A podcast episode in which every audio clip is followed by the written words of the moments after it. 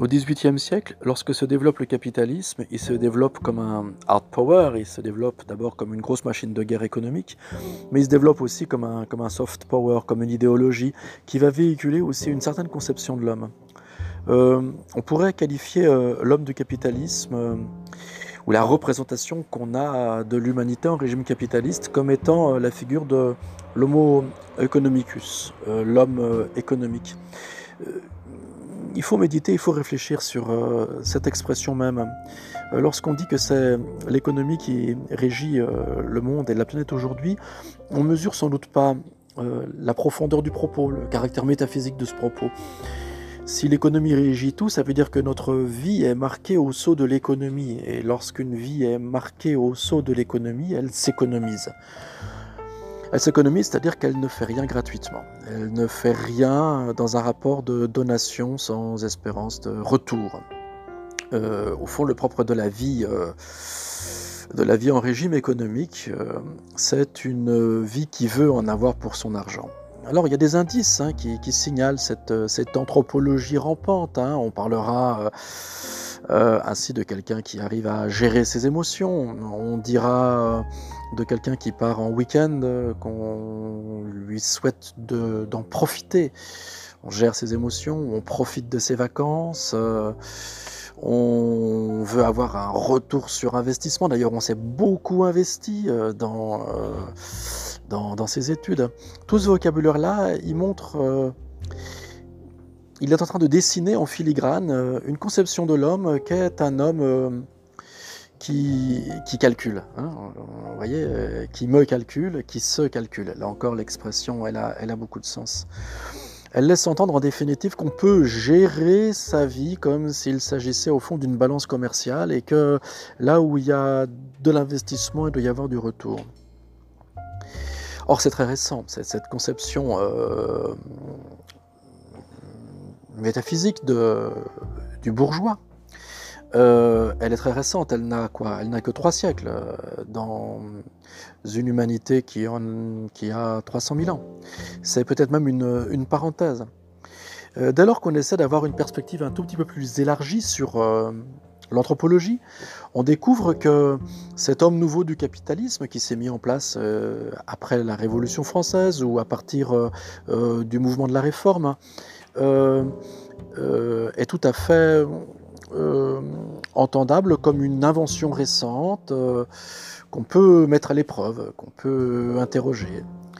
Euh, Hegel d'ailleurs disait que l'idéal type bourgeois, ce qu'il caractérise au fond, c'est qu'il est absolument rétif au principe de l'héroïsme. On peut pas être à la fois un bourgeois et un héros. Et Marx, disciple de Hegel, dira la même chose lorsqu'il essaiera de penser le capitalisme comme étant justement ce qui dissout tout dans les eaux glacées du calcul égoïste. Pensez du calcul, pensez de la quantification, pensez d'une vie dans laquelle il faut avoir, il faut en avoir pour son argent. Euh, euh, pensez qui laisse entendre que la balance comptable doit être ramenée en toute situation à zéro. Or, Or, euh, des études comme celle de Marcel Mauss, euh, notamment dans son essai sur le don en 1926, montrent que euh, pendant des millénaires, il s'est développé une autre sensibilité, une autre conception de l'homme, et qui repose sur l'économie du don et du contre-don. Et lorsque je parle d'économie, le mot est très mal placé, puisqu'en fait, lorsque l'on donne, ben, économiquement, on y perd.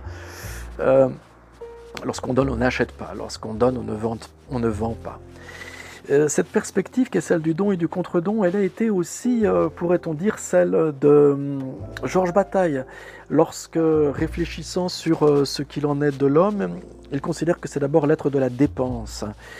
On est là, au fond, devant des figures de l'humanité qui sont celles de la prodigalité, de la générosité et du renoncement à, à essayer de, calculer. Il y a confirmation de tout ça euh, dans l'expérience ordinaire. Hein. Lorsque vous invitez quelqu'un à, se remémorer ce qui a été euh, l'événement le plus marquant de son existence, de quoi va-t-il vous parler? Il va vous parler euh, peut-être de la naissance de son enfant, Et qu'est-ce que c'est sinon que donner la vie? Et lorsque vous donnez la vie, c'est pas dans l'espoir qu'un jour vous allez pouvoir avoir un retour. Hein. Vous donnez la vie à vos enfants, et lorsque la mort viendra vous cueillir, eh bien, ne comptez pas pour, euh, ne comptez pas sur vos enfants pour qu'ils puissent, euh, en contrepartie, euh, parce que vous leur avez donné la vie, pour qu'ils puissent vous rendre la vie.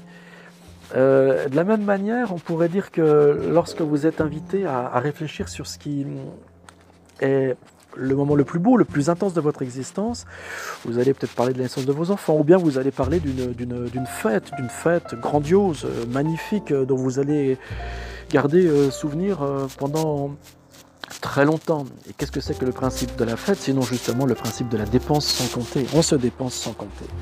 Alors, ces éléments, voyez-vous, que je vais chercher dans l'anthropologie de Marcel Mauss ou que je vais essayer de trouver aussi dans euh, la métaphysique de, Georges Bataille, euh, tout cela laisse entendre qu'il est possible de fonder une à la fois nouvelle et très ancienne anthropologie qui est celle du déséquilibre. Au fond, l'homme est un être déséquilibré, est un être du don, un être de la dépense, euh, un être qui dilapide son énergie. Hein, nous sommes des êtres de la dilapidation.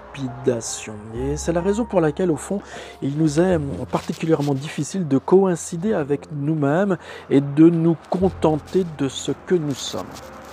Je prends vraiment la peine de, poser tout ça parce que les pratiques qui sont les pratiques toxicomaniaques, les pratiques euh, d'usage de drogue, dans cette perspective, sont tout à fait normales.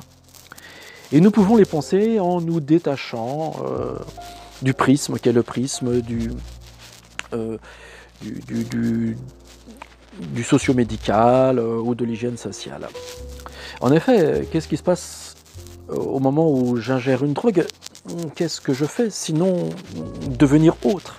Qu'est-ce que je fais sinon m'échapper à moi-même et sortir de ma condition? On pourrait presque dire que, euh, au fond, l'usage de la drogue, s'il est ainsi euh, partout présent euh, dans toutes les sociétés, c'est parce que sa fonction est justement de nous arracher à nous-mêmes, de nous faire sortir de nos gonds, de, trouer le toit de la maison, comme le dit si bellement Mircea Eliade, parce que euh, nous ne sommes pas faits pour euh, revenir à nous-mêmes. Euh, l'évanouissement, l'abandon, la, sortie hors de soi sont les principes même du rapport de l'homme à sa vie propre. Je vais même plus loin. Ces pratiques doivent être nécessairement addictives. Les pratiques d'extase, les pratiques d'abandon à soi sont nécessairement addictives parce que euh, nous établissons un rapport de dépendance avec, euh, avec l'outrance. Nous établissons un rapport de dépendance avec euh, les mondes qui ne nous sont pas familiers. Nous avons une fascination pour l'expérience religieuse, nous avons besoin de ferveur en politique, nous avons besoin d'être bouleversés par le spectacle d'une œuvre d'art, et tous ces éléments, ils signalent que ce qui est essentiel à l'homme, c'est le besoin qu'il a d'un ailleurs, et le biais le plus ordinaire, le biais le plus normal, c'est l'usage réitéré, parfois même euh, tellement réitéré que cette répétition peut être obsessionnelle, c'est l'usage euh, des, substances qui sont hallucinogènes. Par conséquent, il faut passer par ce lent détour que je pourrais appeler l'anthropologie de la dépense, une anthropologie de la donation, une anthropologie euh, de l'addiction des outre-mondes qui ne sont pas tant des pratiques à la marge que des pratiques fondatrices de l'humanité pendant des millénaires et dont bientôt on va le voir, euh, la bourgeoisie va porter le deuil.